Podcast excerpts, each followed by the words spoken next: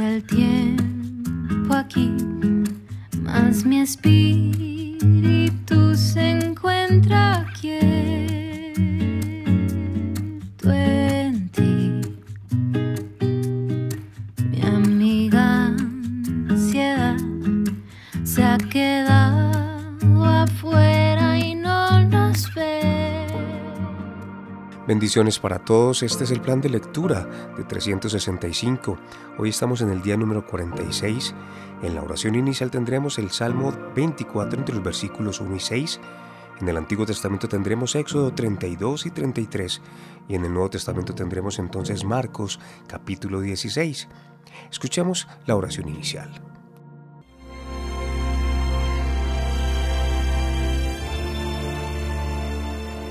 La tierra es del Señor y todo lo que hay en ella. El mundo y todos sus habitantes le pertenecen, pues Él echó los cimientos de la tierra sobre los mares y los estableció sobre las profundidades de los océanos. ¿Quién puede subir al monte del Señor? ¿Quién puede estar en su lugar santo? Solo los de manos limpias y corazón puro, que no rinden culto a ídolos y nunca dicen mentiras. Ellos recibirán la bendición del Señor y tendrán una relación correcta con Dios, su Salvador. Gente así puede buscarte y adorar en tu presencia, oh Dios de Jacob. Muy bien, vamos a Éxodo capítulo 33. En este capítulo tenemos un relato adicional de la mediación de Moisés entre Dios e Israel para taponar la brecha que el pecado había hecho entre ellos. Escuchamos entonces Éxodo capítulo 33. Cuando los israelitas vieron que Moisés tardaba tanto en bajar del monte, se juntaron alrededor de Aarón y le dijeron, Vamos, haznos dioses que puedan guiarnos. No sabemos qué le sucedió a ese tipo, Moisés, el que nos trajo aquí desde la tierra de Egipto. Aarón les respondió, Quítenles a sus esposas, hijos e hijas los aretes de oro que llevan en las orejas y tráiganmelos. Todos se quitaron los aretes que llevaban en las orejas y se los llevaron a Aarón. Entonces Aarón tomó el oro, lo fundió y lo moldeó hasta darle la forma de un becerro. Cuando los israelitas vieron el becerro de oro, exclamaron, ¡Oh Israel! ¡Oh Israel! Estos son los dioses que te sacaron de la tierra de Egipto. Al ver a Aarón el entusiasmo del pueblo, edificó un altar frente al becerro. Luego anunció, Mañana celebraremos un festival al Señor. Temprano a la mañana siguiente, el pueblo se levantó para sacrificar ofrendas quemadas y ofrendas de paz. Después, todos celebraron con abundante comida y bebida y se entregaron a diversiones paganas. El Señor le dijo a Moisés, Baja ya de la montaña. Tu pueblo, el que sacaste de la tierra de Egipto, se ha corrompido. Que pronto se apartaron de la forma en que les ordené que vivieran. Fundieron oro y se hicieron un becerro, y se inclinaron ante él y le ofrecieron sacrificios. Andan diciendo, oh Israel, estos son tus dioses que te sacaron de la tierra de Egipto. Después el Señor dijo, He visto lo terco y rebelde que es este pueblo. Ahora quítate de en medio, para que mi ira feroz pueda encenderse contra ellos y destruirlos. Después, Moisés, haré de ti una gran nación. Pero Moisés trató de apaciguar al Señor su Dios. Oh Señor, ¿por, qué estás tan enojado con tu propio pueblo? El que sacaste de la tierra de Egipto con tan gran poder y mano fuerte. ¿Por qué dejar que los egipcios digan su Dios los rescató con la mala intención de matarlos en los montes y borrarlos de la faz de la tierra? Abandona tu ira feroz. Cambia de parecer en cuanto a ese terrible desastre con el que amenazas a tu pueblo. Acuérdate de tus siervos, Abraham, Isaac y Jacob. Tú mismo te, te comprometiste con ellos bajo juramento diciendo, haré que sus descendientes sean tan numerosos como las estrellas del cielo. Y entregaré a sus descendientes toda esta tierra que prometí darles. Y ellos la poseerán para siempre. Entonces el Señor cambió de parecer en cuanto al terrible desastre con que había amenazado destruir a su pueblo. Enseguida Moisés se dio la vuelta y descendió del monte. Llevaba en sus manos las dos tablas de piedra grabadas con las condiciones del pacto. Estaban escritas a ambos lados, por delante y por detrás. Estas tablas eran obra de Dios.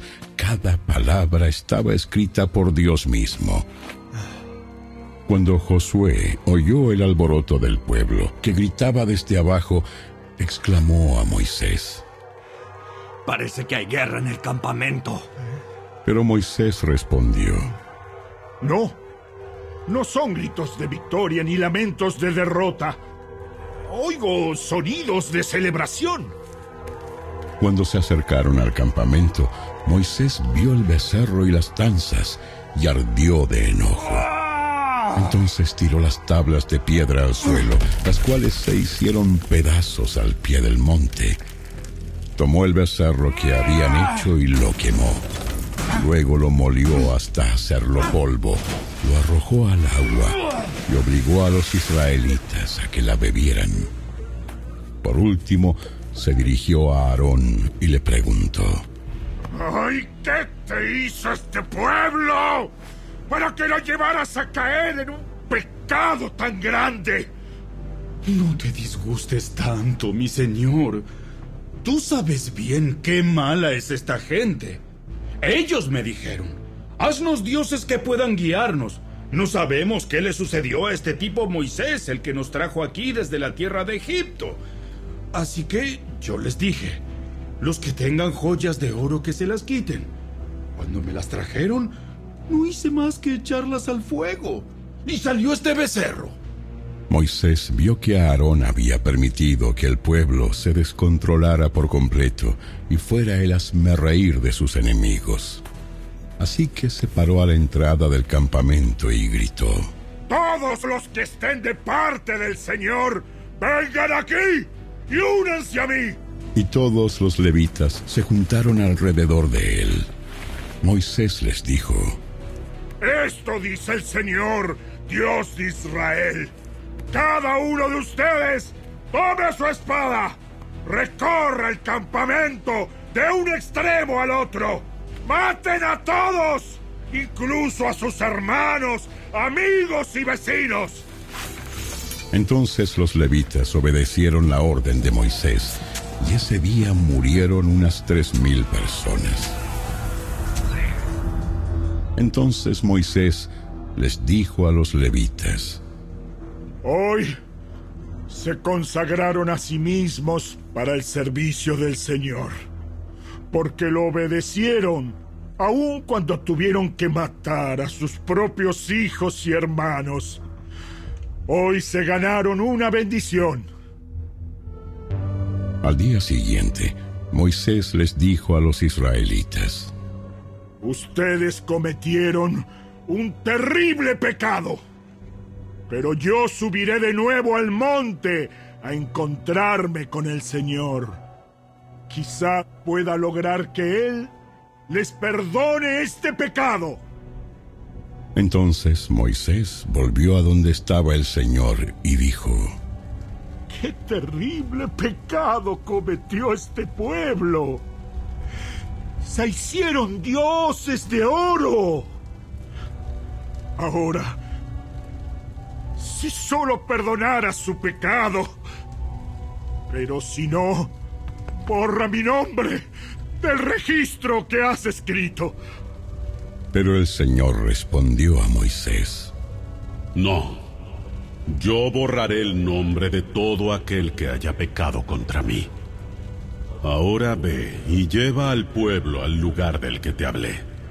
Mi ángel irá delante de ti. Cuando llegue el día de pedirles cuentas a los israelitas, ciertamente los haré responsables de sus pecados.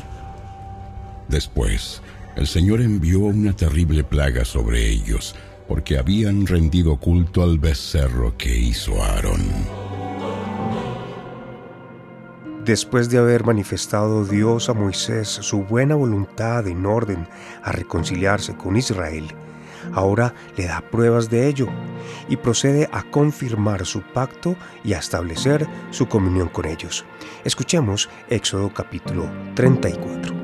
El Señor le dijo a Moisés, Váyanse tú y el pueblo que sacaste de la tierra de Egipto.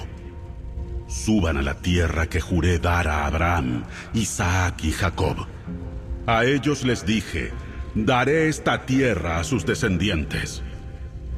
Enviaré un ángel delante de ti para expulsar a los cananeos, los amorreos, los hititas, los fereceos, los hebeos y los jebuseos suban a la tierra donde fluyen la leche y la miel.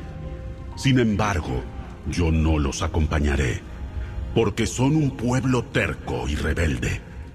Si lo hiciera, seguramente los destruiría en el camino. Cuando los israelitas oyeron estas palabras tan duras, hicieron duelo y dejaron de usar joyas y ropa fina, pues el Señor había dicho a Moisés que les dijera, Ustedes son un pueblo terco y rebelde. Si yo los acompañara, aunque fuera un solo instante, los destruiría en el camino. Quítense las joyas y la ropa fina mientras decido qué hacer con ustedes. Así que desde el momento que partieron del monte Sinaí, los israelitas dejaron de usar joyas y de ponerse ropa fina. Moisés tenía la costumbre de armar la carpa de reunión a cierta distancia del campamento y toda persona que quería hacer alguna petición al Señor iba a la carpa de reunión que estaba fuera del campamento. Cada vez que Moisés se dirigía a la carpa de reunión, toda la gente se levantaba y permanecía de pie a la entrada de su propia carpa. Todos seguían a Moisés con la vista hasta que entraba en la carpa.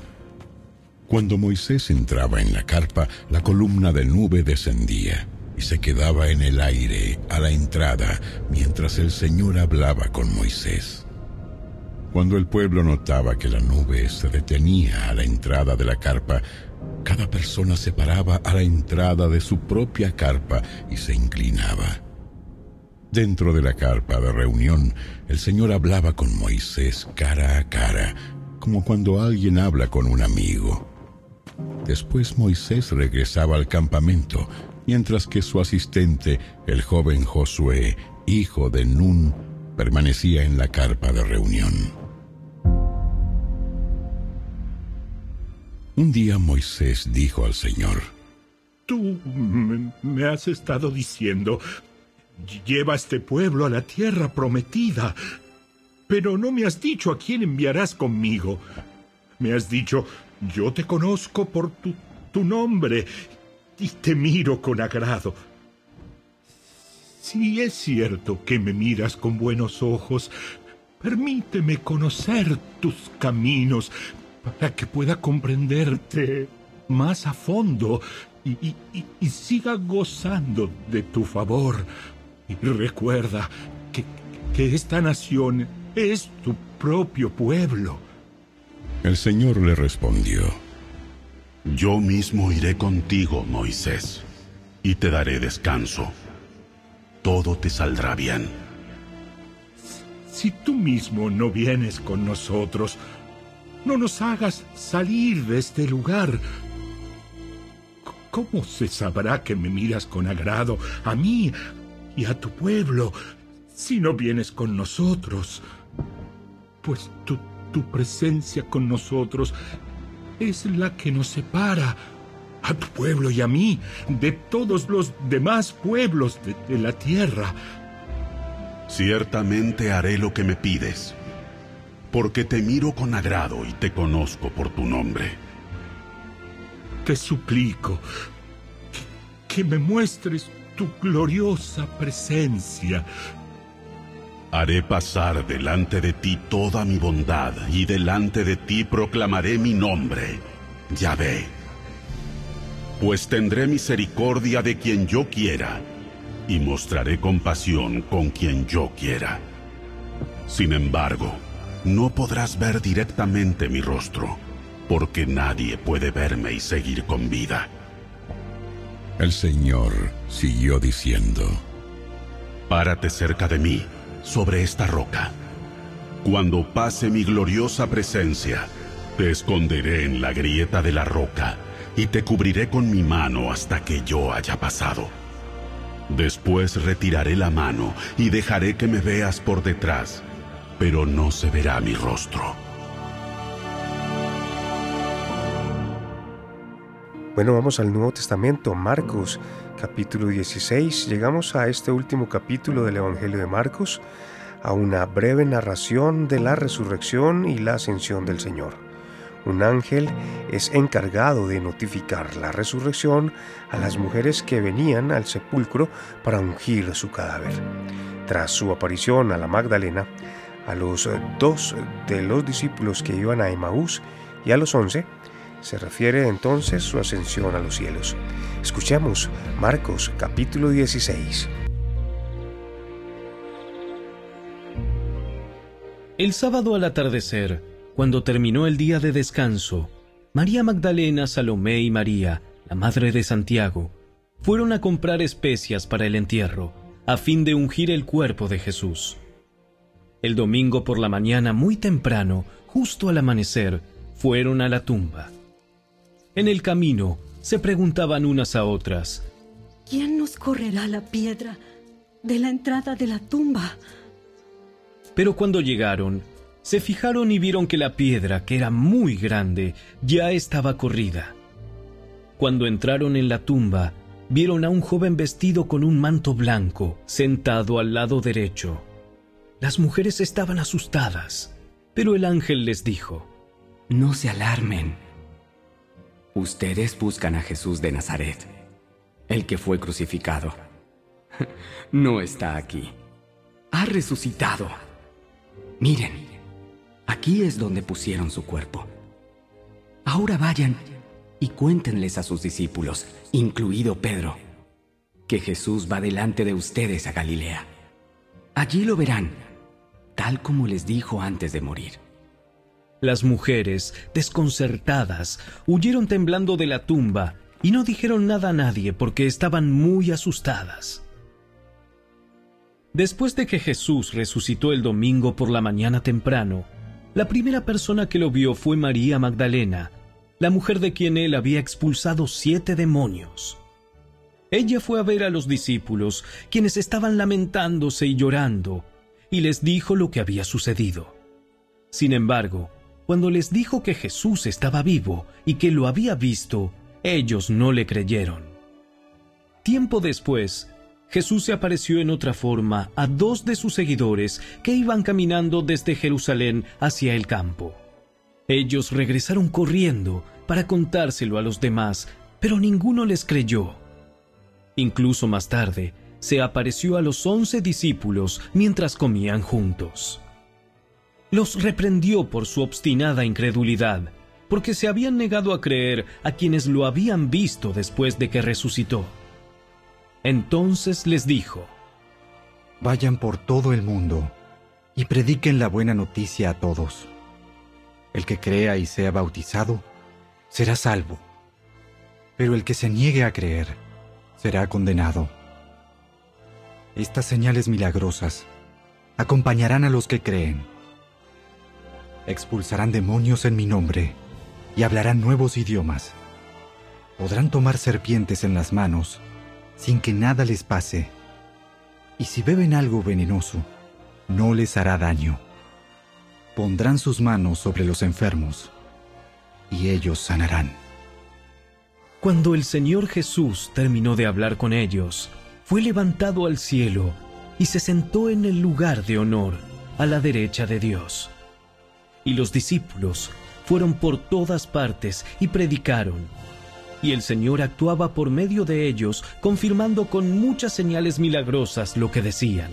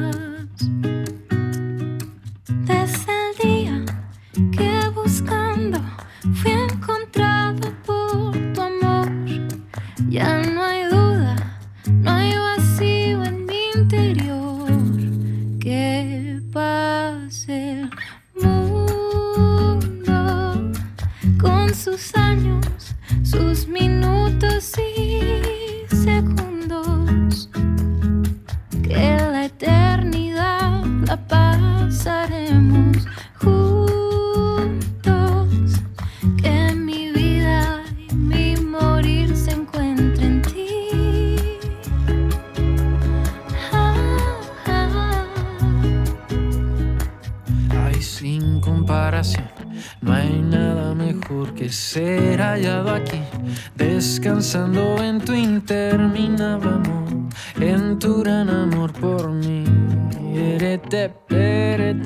Los ojos de mi fe me han dejado ver que pase lo que pase, permanece siempre fiel. Dios, tú eres fiel. Que pase sus años, sus minutos y segundos.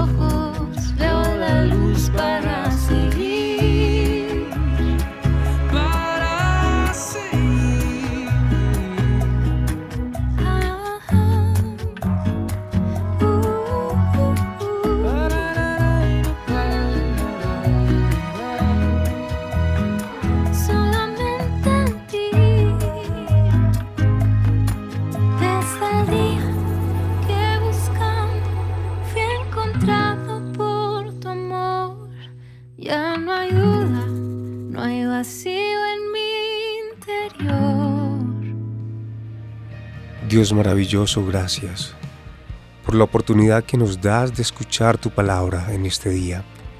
Saber que ella tiene propósitos eternos para salvación, para vida eterna.